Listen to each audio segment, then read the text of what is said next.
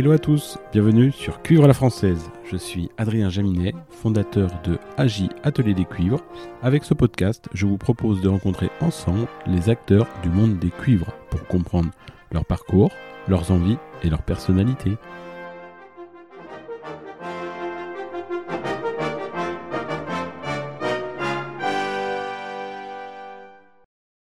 Second épisode, je reçois Sylvain Gontard. Après des études de trompette classique au CNR de Cergy, il poursuit son parcours au CNSM de Paris dans la classe de jazz. De Michel Legrand à Lenny Kravitz, nous allons découvrir son univers musical. Merci à Yamaha pour avoir soutenu cet épisode. Bonjour, bienvenue dans le podcast Cuivre à la française. Nous avons la chance aujourd'hui d'accueillir Sylvain Gontard, un grand musicien jazz.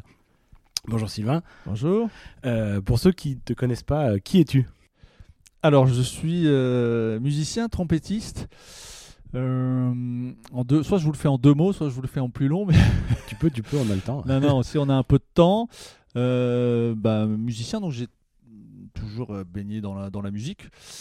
Euh, mais c'était plutôt, j'allais faire de la musique le soir après l'école, on va dire, quand j'étais jeune. Euh, jusque vers l'adolescence, mais ça me plaisait, il y a quelque chose qui me, qui me parlait là-dedans. Mais alors après, je, je faisais un peu de trompette dans, dans l'harmonie de d'Herblay, moi je viens d'Herblay, Euh, une ville qui s'appelle Herblay-sur-Seine maintenant. C'est un, un francilien 95, exactement, je suis un mec de, de, la, de la banlieue 95. et, euh, et avec un mec qui s'appelait Marc Marchais, voilà, qui était trompettiste lui-même, et qui m'a qui m'a mis plein de musique dans les oreilles. Euh, voilà. Ensuite, à l'adolescence, mais alors je faisais pas que ça, hein. je faisais du piano, je faisais de la guitare, enfin je faisais tout ce qui me passait par par sous, les, sous, les doigts. Et puis euh, voilà, je suis allé jusqu'au bac et là je me suis dit euh, j'ai envie de faire de la musique, j'ai envie de, de- vivre avec cette passion, ça me, ça me plaît. Et donc là je me suis euh, inscrit dans les conservatoires, au CRR à Cergy notamment. Et euh, C'était qui le professeur à en l'époque tout, alors là je me suis inscrit mais en tout. Alors en trompette c'était euh, Jean-Luc Ramcourt. qui Ah, bien était sûr, solo au- à, à Phi- Philharmonique de Radio France, bien sûr. ouais. Exactement. Euh, mais j'étais en piano, j'étais en contrepoint, j'étais en harmonie, j'étais en voilà. Parcours euh, super complet. ouais. Ouais, bah parce que je savais pas trop ce que je voulais faire en fait. La trompette était pas spécialement euh, euh, prépondérante par rapport au reste. Voilà, en fait, je savais, voilà, j'en jouais, ça me j'aimais bien cet instrument, mais j'aimais tout autant faire du piano ou tout autant écrire de la musique ou euh, voilà, écrire une fugue de Bach. Voilà, c'était un peu euh, et j'ai avancé comme ça. Et assez vite, je me suis dit tiens, je vais faire la direction d'orchestre, ça me plaisait, ou écrire la musique de film. C'était un peu ça mon, C'était ton, ton, ton le but euh, initial.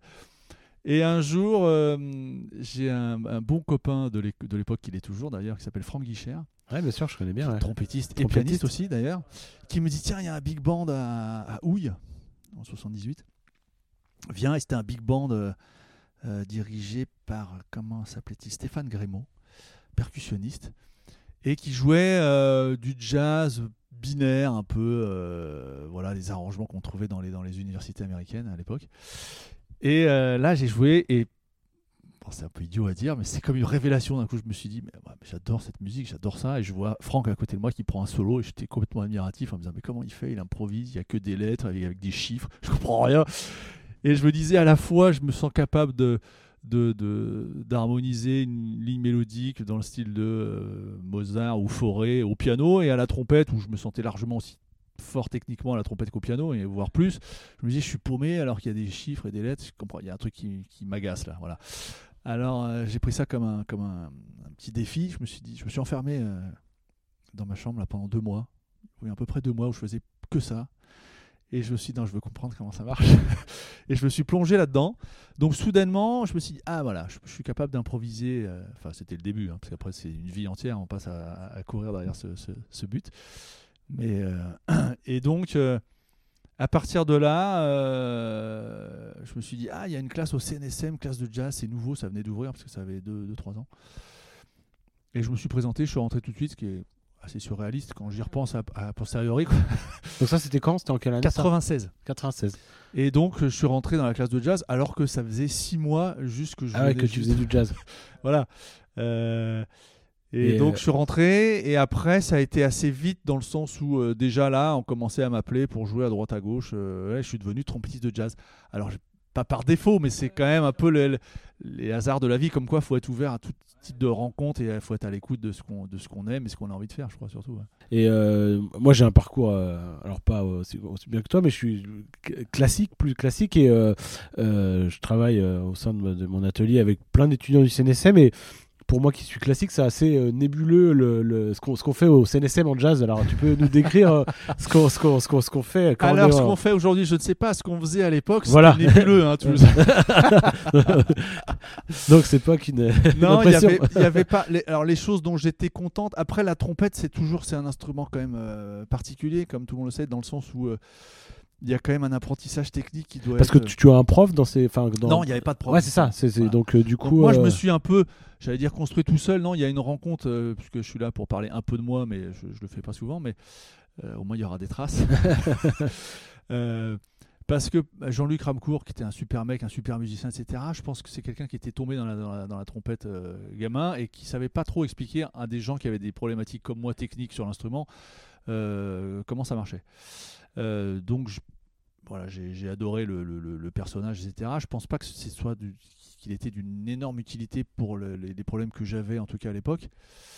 Ça, tu couperas ou pas. hein. C'est de faire des ennemis. Mais, euh, Parce que quel problème tu, tu, tu, tu Mais- avais. euh, ben, j'avais pas spécialement appris la trompette, donc c'est-à-dire que moi j'avais mis la trompette sur le lèvre, j'avais soufflé comme une mule, euh, ouais, ça, ça vibrait euh, tant bien que, ça- que mal, mais je m'étais jamais posé la question de savoir comment ça fonctionnait déjà, euh, qu'est-ce qu'il fallait faire, qu'est-ce qu'il fallait pas faire, et, qu'est-ce- voilà. et en fait, euh, j'ai fait l'armée. C'est une époque où euh, tous les jeunes allaient, euh, allaient à l'armée. Et là, j'ai rencontré Fabien Bolich, évidemment tu connais. Très bon, très, très bon ami, trompette solo à, à Rennes. Voilà, qui était euh, à la fois en même temps que moi à l'armée et en même temps on était euh, à mi-temps au CNSM. Alors lui il était en classique, moi j'étais en jazz. Et euh, c'est lui l'un des premiers. Donc, il y a un jour, je lui ai dit Oh là, Fabien, j'arrive plus à jouer. Bon, c'est vrai qu'on jouait des hymnes militaires toute la journée, ça n'aidait pas à être motivé. J'ai dit Fabien, euh, tu veux pas? Donc on avait été bosser euh, dans son appart. Et euh, c'est lui le premier qui m'a pris un miroir, m'a dit bon regarde comment tu joues, tu vois le coin là ça va pas, il fait n'importe quoi, tu vois ça, enfin voilà, de se poser des questions de qu'est-ce que c'est un masque, qu'est-ce que c'est une vibration, comment ça marche, je m'étais jamais posé la question. Et, euh, donc au CNSM on n'avait pas ça, donc on apprenait. euh, ce que j'en retiens, alors ça, ça a beaucoup changé parce que depuis que Ricardo est arrivé, il a vachement structuré ça. Il y a beaucoup plus de profs maintenant. C'est voilà. Mais à l'époque, bon moi not- notamment, j'avais déjà un prix d'harmonie, d'écriture, donc tout ce côté écriture, arrangement, je, savais déjà, euh, voilà. Euh, donc ça me servait pas beaucoup. Il y avait du piano complémentaire, mais comme j'avais déjà, pareil, un fin d'études en classique et je faisais déjà du jazz au piano, bon bref, euh, ça allait. C'est pas c'est objectif hein, je suis pas en train de, de me la ramener mais c'était mon niveau donc par contre j'ai eu voilà le réseau qu'on s'y fait et que je m'y suis fait que tu conserves toute ta vie en fait c'est à dire que c'était donc tu vois il y a 25 ans et je continue à jouer à croiser euh, de tous ces gens là voilà qui sont tous des bons musiciens puisque euh, CNSM, ils ont plein de gens qui se présentent, bah, ils prennent les meilleurs, donc forcément, il y a des- forcément, c'est les gens qui jouent bien, quelles que soient les disciplines. hein. Euh, Et il y avait un pont avec, euh, justement, tu parlais de Fabien Bolich, mais euh, avec le classique, tu as côtoyé des gens ou pas trop c'était pas peu- trop. euh, Parce qu'en 96, tu dis, c'était déjà, c'était déjà euh, Clément Garec et Antoine Curé, les profs euh, côté classique. Alors ouais, alors ça, aucun pont. Je, je suis jamais allé voir. Après, euh, mon parcours, il est peut-être pendant la première année du CNSM à moitié, j'étais à l'armée, donc j'avais pas trop le temps. Ensuite, ça m'a, pour tout dire, ça m'a pas vraiment plu, donc j'ai pris un an de congé. je suis retiré de- du CNSM pendant un an, et après je suis revenu en me disant bon, j'y retourne, mais alors si ça me plaît pas, j'arrête. voilà, je suis allé au bout du, j'ai eu un, j'ai un diplôme, hein. D'accord. on m'a pris euh, mention très bien et tout, mais bon, ça, ça, ça- Bon, ça fait, ouais. voilà, ça m'a plus, fait euh, plaisir, mais euh, je- donc j'étais pas forcément le mec qui habitait sur place, qui passait son temps. bah, la finalement, soirée ce que, ouais, si, si, Euh, la- la- une des choses que tu retiendrais, c'est peut-être plus le réseau, des choses comme ça que tu que as construit là-bas. euh, Ouais, bien sûr. Bien sûr, et puis après, ça m'a fait plaisir de. Voilà, je veux dire, j'ai aucun grief à faire à aucun prof. Euh, C'était, c'était bien de bosser avec eux et, et de les rencontrer. Mais euh, voilà, c'était. écoute, je suis très content de l'avoir fait. Je sais pas. La question se pose pas. J'étais tellement content d'y rentrer, mais j'étais, je m'avais une attente par rapport à ce qui se faisait en classique, peut-être qui était démesurée. Je m'attendais à, à voir des. des. Bah, j'y connaissais rien en plus. ouais, je m'attendais à avoir le premier cours. euh, On arrive, il fallait transposer une partition, et là, mon prof euh, transposait bien moins bien que moi, donc je me suis dit, merde, il y a un problème. J'attendais avoir des, mecs qui ont 100 fois mon niveau, et je me rendais compte que sur certains plans, c'était vraiment pas le cas. Alors j'étais un peu déçu. Alors, évidemment, ils avaient 100 fois mon niveau dans plein de, plein de domaines, mais il y avait des, grosses lacunes. Alors, euh, on est. En, voilà, mais après, c'est tout le monde est comme ça, tout le monde a des points forts et des lacunes. Il faut savoir aller chercher les, euh, ce qu'on qu'on veut chercher chez chaque prof. Voilà. Et euh, aujourd'hui, c'est toi euh, qui enseigne. Aujourd'hui, euh, ouais. tu, tu es prof dans divers endroits. tu es ouais. prof au CR de Paris, je crois. Alors, j'ai quelques heures au CRR de Paris. Je suis au CRR de. Enfin, quelques heures aussi au CRR de Cergy. Donc, pour boucler la boucle. Ouais, pour boucler et, la boucle. et je suis à Noisiel aussi. Le plus longtemps, ça fait. C'est un CRD à Noisiel. Ça va faire bientôt 20 ans, je crois. le temps passe vite. Mais voilà, donc avec mes lacunes, j'essaie d'apprendre. non, je plaisante, mais voilà, il y a certes, il y a des plans, j'ai pas hésité à dire, écoute, ça, j'en sais rien. Je sais pas. Par contre, ça, je sais, je peux te faire avancer. Où j'ai des élèves qui sont arrivés, j'ai dit, écoute, ce que tu fais, c'est magnifique, je sais, je sais pas faire ce que tu fais. Garde, garde ça. Par contre, on peut faire quelques réglages, je peux t'améliorer sur quelques. quelques ta, ta pédagogie, si tu devais la définir, elle, est, elle, serait, elle est basée sur quoi? Enfin, je veux dire, ah, c'est si quoi? je devais la définir, alors, si je devais la définir bah, je suis quand même je suis prof de trompette jazz, on va dire. Hein. Donc euh, au début, j'occultais un peu le côté trompette parce que euh, je me disais, la plupart, ils ont des profs de trompette classique. Donc ils travaillent la technique là-dedans et nous, on va parler surtout d'improvisation. Donc l'improvisation, c'est pas forcément jazz au début, c'est déjà l'harmonie. Voilà. Finalement, c'est le parcours que j'ai fait moi. J'essaie de le, de le, synthétiser en un cours euh, qui s'appelle cours d'improvisation à la trompette. Mais donc on travaille pas mal l'harmonie, voilà, comment euh, comprendre ce qui se passe avec un instrument qui est monophonique. Donc on fait une seule note à la fois, comment on peut travailler l'harmonie avec ça et comprendre après comment se positionner. Mais je fais travailler aussi bien les trompettistes classiques qui veulent, bah, une fois qu'ils comprennent ça, ils se disent Ah ouais, bah, quand je joue tel concerto, maintenant je vois bien quand je joue telle note, euh, j'entends l'harmonie, j'entends ce qui se passe, donc je joue différemment, puisque je comprends ce qui se passe. Voilà. Euh, voilà, que des gens ensuite qui se disent bah, Après, il y a un vocabulaire à apprendre qui est celui du jazz. Enfin, il y en a plusieurs. Euh, et puis d'année en année, puisque ça fait quand même tous les jours, je me lève en me disant alors qu'est-ce que je pourrais essayer de comprendre aujourd'hui et, comment je pourrais m'améliorer? Euh, voilà, je parle de plus en plus de trompette parce que euh, d'année en année, j'ai compris un peu mieux comment ça fonctionnait, ce, bout de tuyau.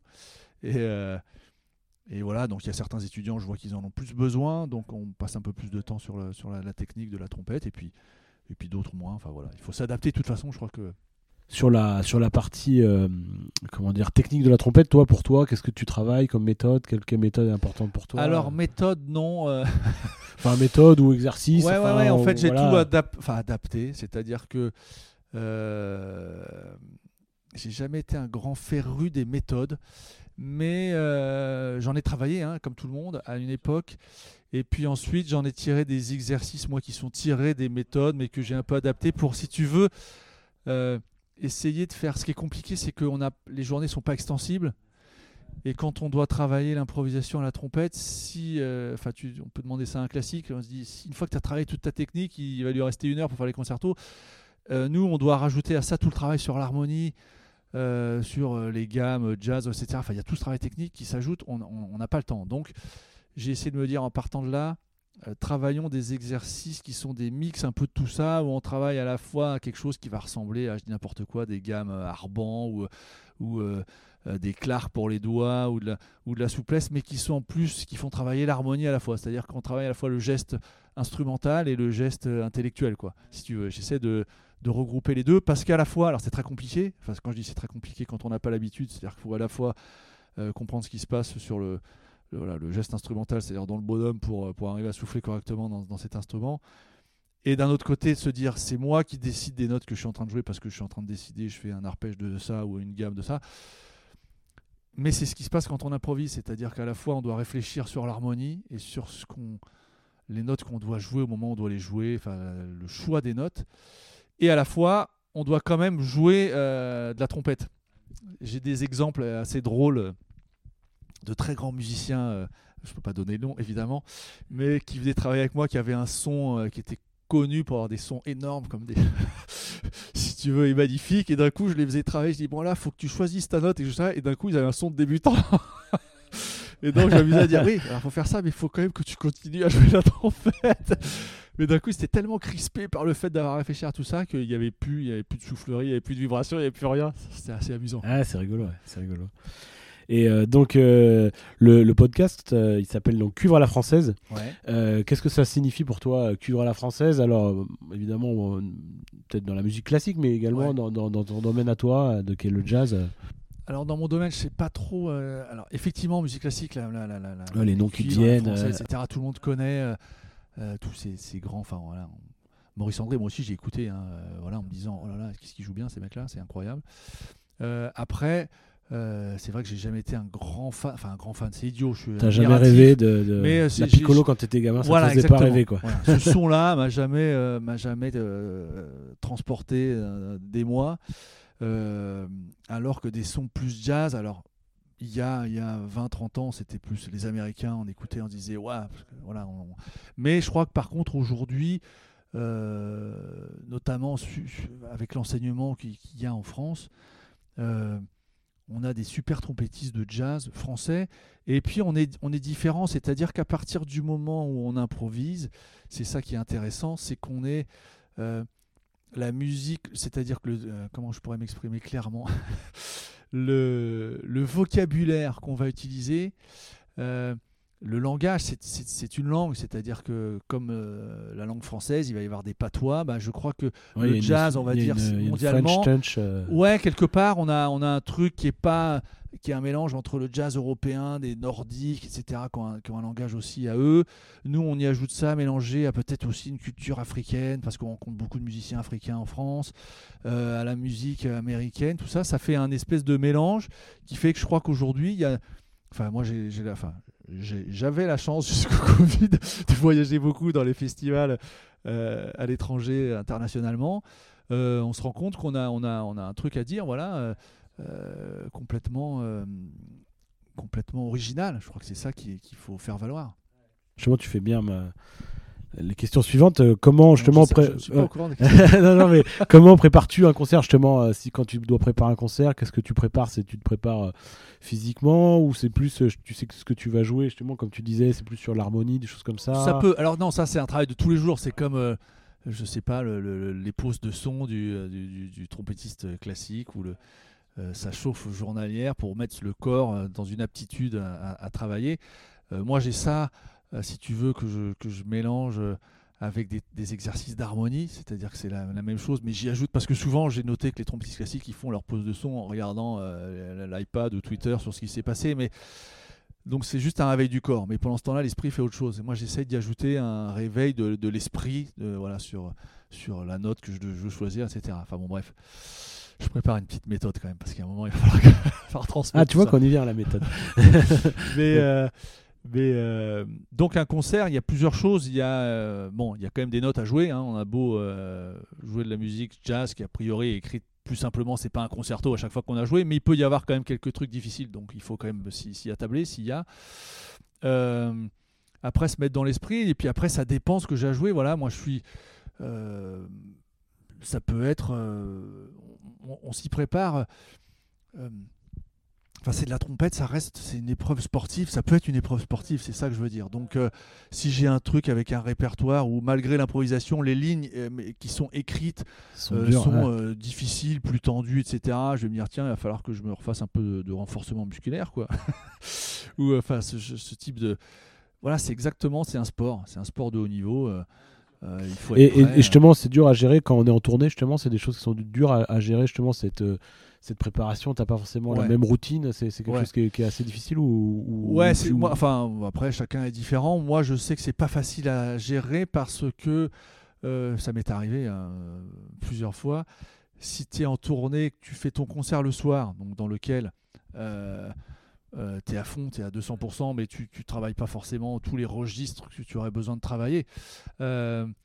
Et que tous les soirs tu joues, ça m'est arrivé de jouer tous les soirs pendant des semaines, voire des mois, et que le lendemain matin, il faut partir, euh, prendre un TGV, un bus, euh, et enchaîner derrière, et arriver direct en balance où euh, on n'a pas forcément le temps, où on peut pas forcément chauffer parce qu'on doit faire silence, parce qu'il y en a qui se préparent à côté.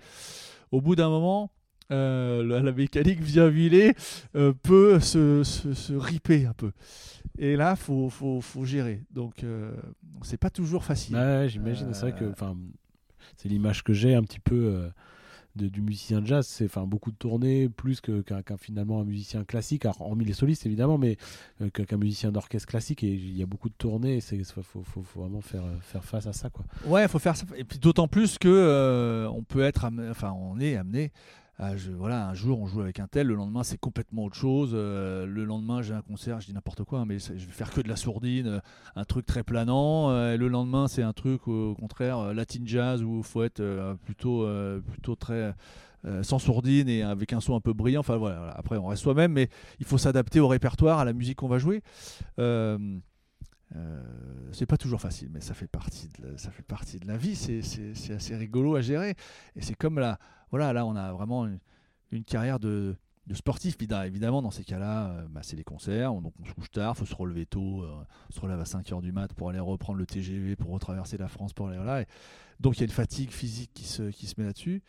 Euh, ah, faut le gérer, mais ça, on apprend à, à le faire. Je crois que euh, le plus important, à mon avis, c'est d'être un peu costaud euh, dans la tête. Ah bah, c'est que, sûr que dans ma partie à moi, qui, donc, qui, qui, qui répare et fabrique un petit peu bah, des trompettes, etc. Et c'est vrai que je remarque beaucoup ça. C'est-à-dire que, comme euh, je- souvent, euh, moi qui fais tous les cuivres, je trouve que la trompette, euh, comme c'est un instrument qui est physique, bah, ça devient très mental. Et finalement, la partie mentale est des fois presque plus importante que euh, la partie physique. Et l'un peut pas aller sans l'autre. quoi. Ouais, ah bah oui, c'est lié. Mais quand on voit qu'on n'est pas à 100% et qu'il faut quand même faire un concert, euh, là, il faut s'accrocher aux branches et il faut être solide. C'est ça que je veux dire. Parce que je pense que c'est arrivé à tous les trompettistes, même si tout le monde ne le dira pas. Mais, mais euh, Ouais, bon, voilà. ça Alors, soit on est à 120% sur le répertoire, c'est ce qu'on dit, comme ça on arrive quand même à remplir la mission, mais, euh, mais on ne peut pas toujours l'être sur toute une carrière. Voilà, on découvre. Après, tout va bien, je suis pas en train de dire que. Mais on peut rencontrer des moments de doute, voilà. Donc il faut, faut, faut s'accrocher, il faut savoir qu'est-ce que je peux travailler en très peu de temps pour me remettre euh, vite euh, sur les rails comme il faut pour le, le prochain concert. Ou, euh, voilà, c'est ça. c'est apprendre à se connaître, je crois, tout simplement. ouais. Et on va parler de matériel maintenant. donc, on est ici reçu dans la maison Yamaha Music Europe. Ouais. Donc, voilà. donc, raconte-nous bah, quel matériel utilises-tu et pourquoi, depuis combien de temps, etc. Alors moi, ça va faire peut-être, je dirais, une petite dizaine d'années que je, suis chez Yamaha. Euh, C'était vraiment, ça part d'une rencontre au Japon, même avec Yamaha Japon. Je faisais un concert là-bas à Tokyo. Et puis ensuite, je suis revenu, j'ai envoyé un, mail, on m'a dit, bah, passez donc. euh, donc j'ai essayé des choses. Euh, au début, j'étais pas à 100% euh, convaincu de ce que j'essayais. Puis ils ont sorti un nouveau modèle, alors je me rappelle plus ce que c'était à l'époque. Et là, j'ai dit, ah ouais, ça j'adore, je crois que c'était, je crois que c'était la, la première 83-35 euh, euh, Los Angeles. La, la Bergeron. ouais. Ouais. euh, et alors là, j'ai commencé à jouer ça pas mal de temps, argenté. Et ensuite, j'ai un élève qui avait une Miyashiro, donc la 83-40. Parce que maintenant, elle, a changé justement. Là, je viens- Depuis, depuis euh, très peu de temps. J'ai récupéré le nouveau modèle il y a deux semaines, qui est assez différent. Donc il faut, euh, s'adapter. il faut s'adapter. ouais. Euh, il y a- je pense qu'elle va être mieux. Enfin, elle est sans doute mieux. Elle est un peu différente. Voilà. le- ça reste le même modèle, mais le nom a changé. D'ailleurs, c'est 8330 maintenant. Ah, ça doit être en rapport à la, avec la ouais, à la perce. perce, mais en fait, c'était pas vraiment. euh, Il y a différentes perces dans cette trompette et ils ont changé les différentes perces. Donc c'est là où La Miyashiro, c'est un modèle assez enfin, complexe, euh, sans, sans, sans, sans trop l'être évidemment, mais c'est vrai que c'est un modèle bien à part chez Yamaha, avec Ouais. euh, en effet des, des perces de coulisses qui sont pas forcément la même chose que, que le bloc piston, avec, euh, avec une branche, euh, un retour un peu comme on retrouvait dans les vieilles trompettes Besson Méa, et puis un pavillon un petit peu plus léger, mais plus, plus Bordé, plus large, plus ouais. bordé, plus large, ouais. Ouais. Et, Ouais, que j'aime bien parce qu'on a un retour acoustique qui est un peu qui est intéressant parce que nous on peut être amené à jouer dans des dans des des, versions acoustiques c'est intéressant d'avoir on n'a pas besoin je suis pas trompettiste d'orchestre euh, philharmonique pas besoin d'une projection d'un truc comme ça. Par contre d'avoir un son euh, euh, qui prend l'espace de manière assez proche ça c'est intéressant.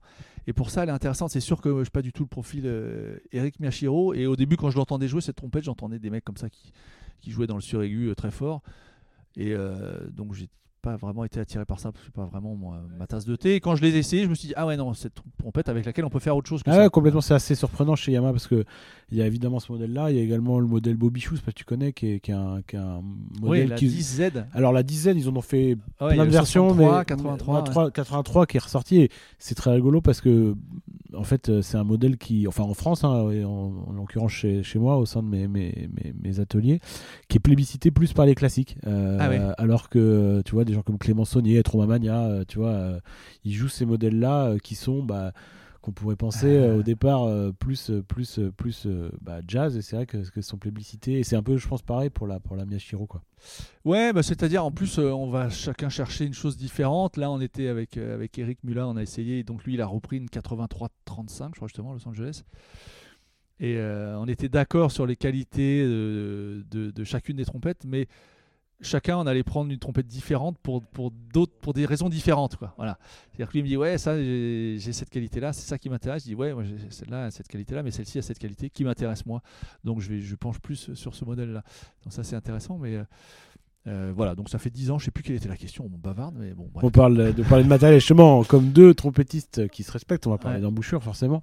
Et ouais, donc, alors euh, là, dis donc, je sais et- pas si j'ai grand chose à dire. L'embouchure que je joue, c'est une embouchure que j'ai récupérée, euh, enfin, il y, y a 25 ans, je crois qu'il y a assez souvent ça, qui s'appelle, qui est une bac euh, 7CW.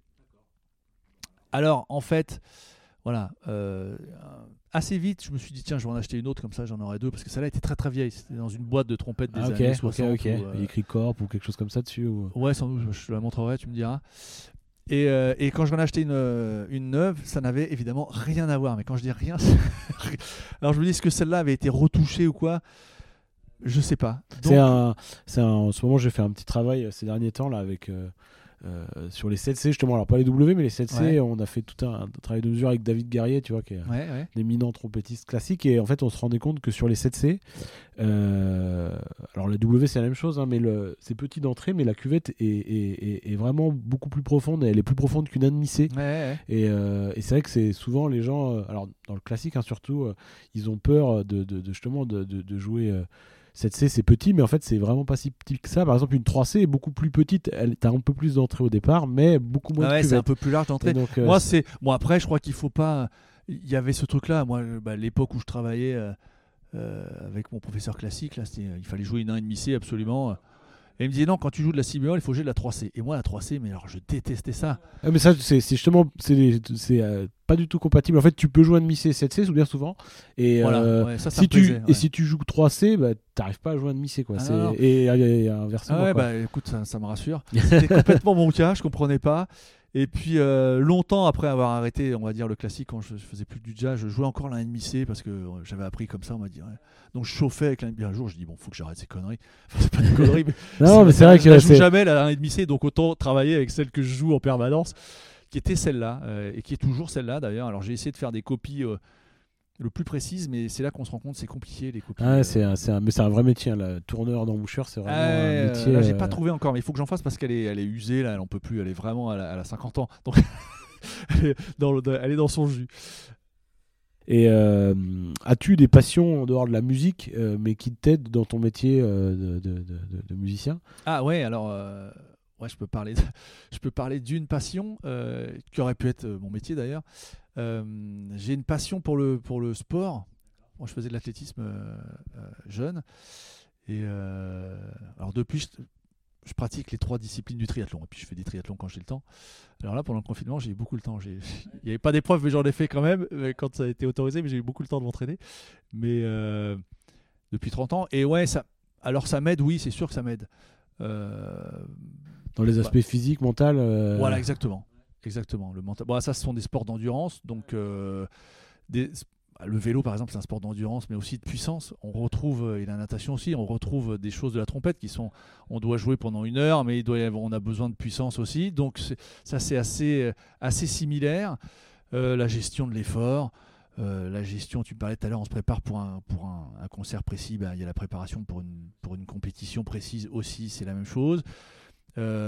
Le mental, euh, voilà, moi je, n'ai jamais été aussi, autant euh, aussi affûté que quand il y a de la compétition. J'aime ça. C'est pas un truc que je calcule. J'ai toujours été comme ça. J'adore ça. Ça m'éclate. Je suis un bon perdant. Il n'y a pas de problème. Mais j'adore la compète. Et tu as cette dimension-là aussi de, performance euh, en, concert, justement, dans ton métier. C'est-à-dire que tu as tendance à mieux jouer en concert qu'en répétition. Tu as ce côté un peu compétition, enfin un peu challenge, quoi. Ça, complètement. Et alors j'essaie au contraire de me pousser quand je suis en, quand je suis en, répète. J'ai tendance à faire les répètes un peu tranquille, sachant que... Ben oui, parce qu'on a une énergie incroyable qui est cette adrénaline, du stress, de, du moment, de l'instant.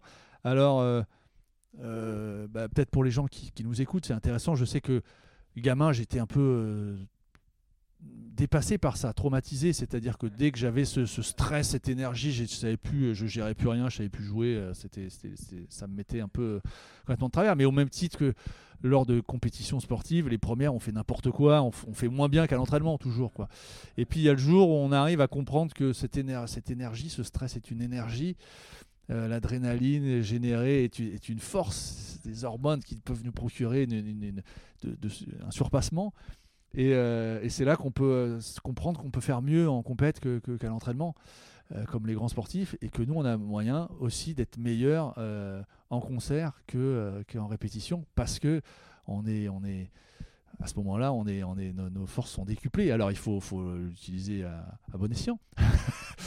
mais, mais alors, après, l'épreuve euh, suivante, c'est de comprendre que euh, la musique, c'est pas une compétition sportive. C'est-à-dire que l'art, on va dire, si je monte d'un degré, c'est bien de maîtriser son, son outil de, de, euh, voilà. Mais ça m'est arrivé moi de me dire aujourd'hui, je maîtrise la trompette, je fais ce que je veux, je la plie en quatre, je, je, je me balade.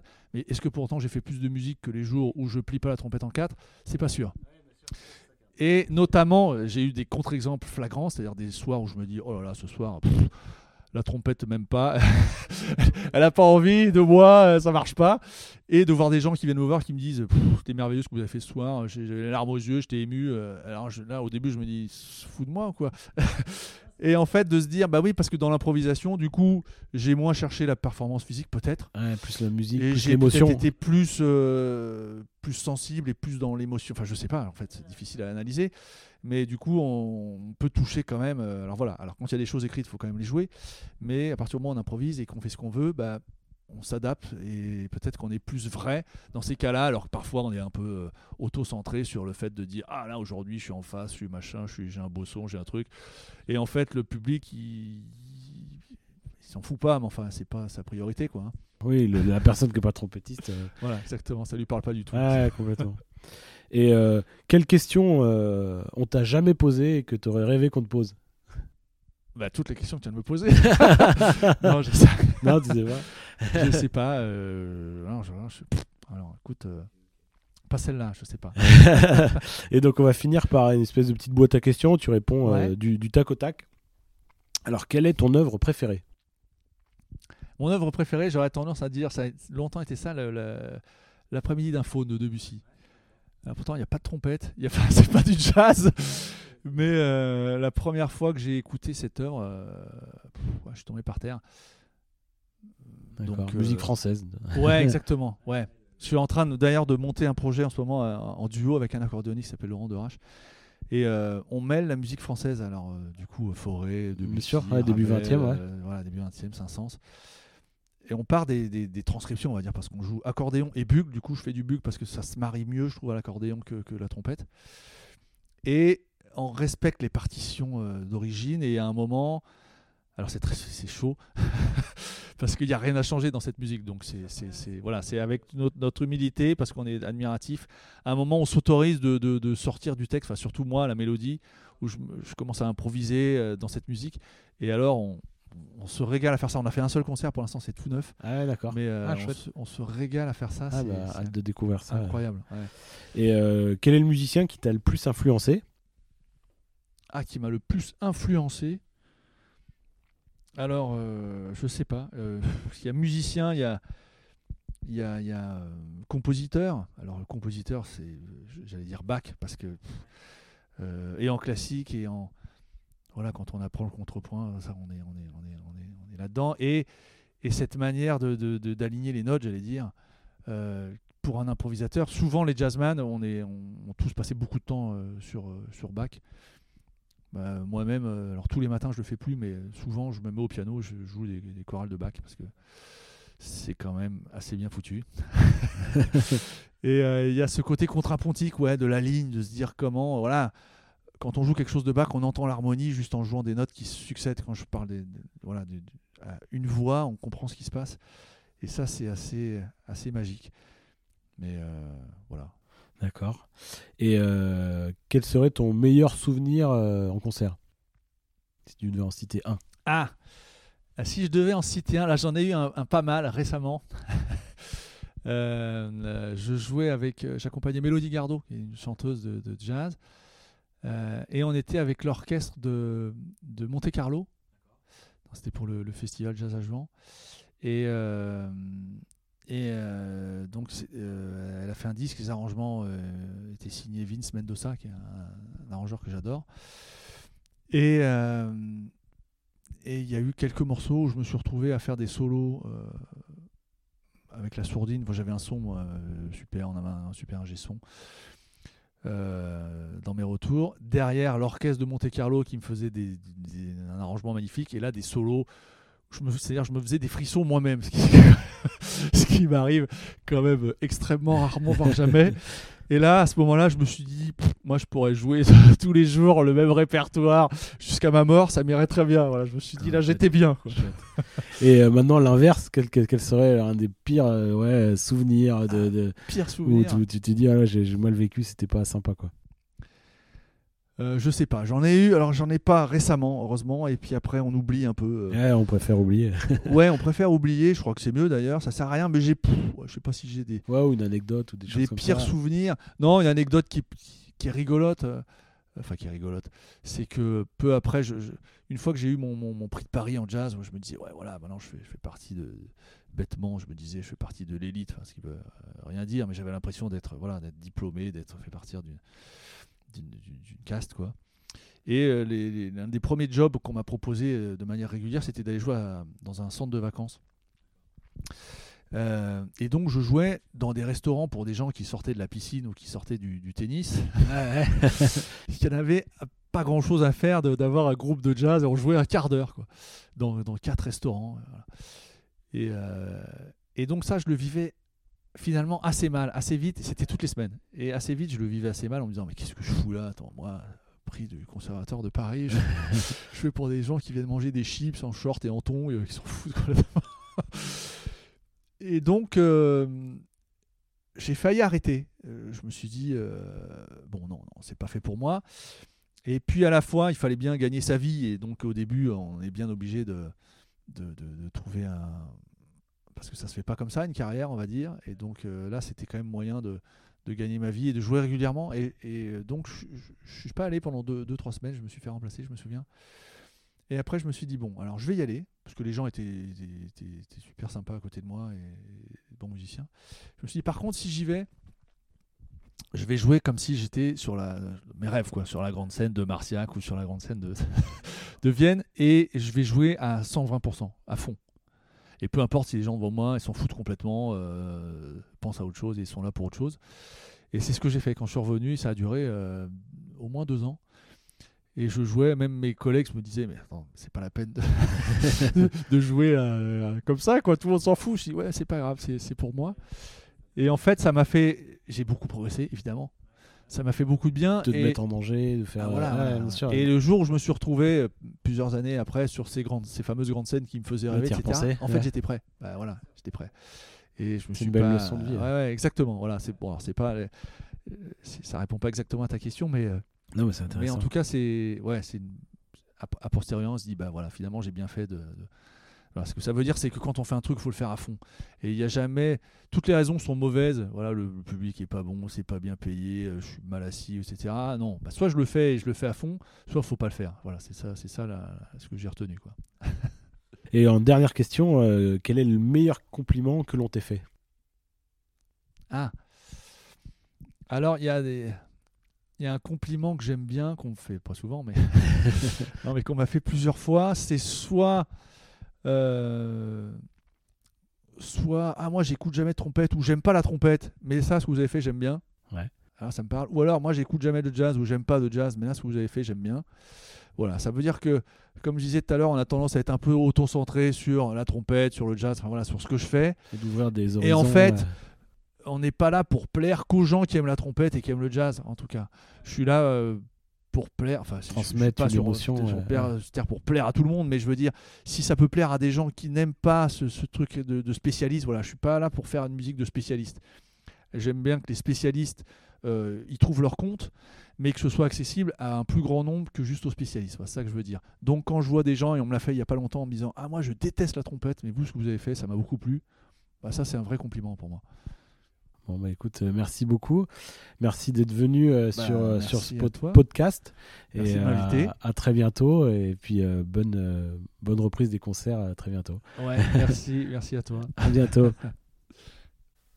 merci d'avoir écouté cet épisode. Si ça vous a plu, n'hésitez pas à le partager. Vous pouvez nous suivre sur nos réseaux sociaux, sur Facebook et Instagram, sur la page Agi Atelier des Cuivres. À bientôt.